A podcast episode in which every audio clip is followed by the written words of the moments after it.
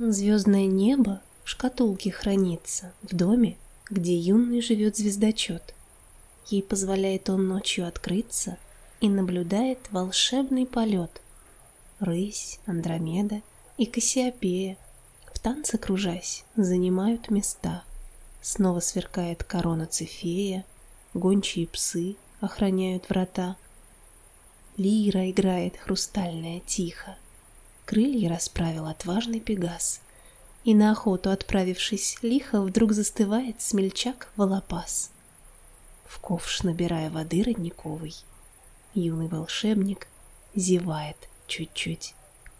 Прямо над ним, как букет васильковый, млечный раскинулся путь.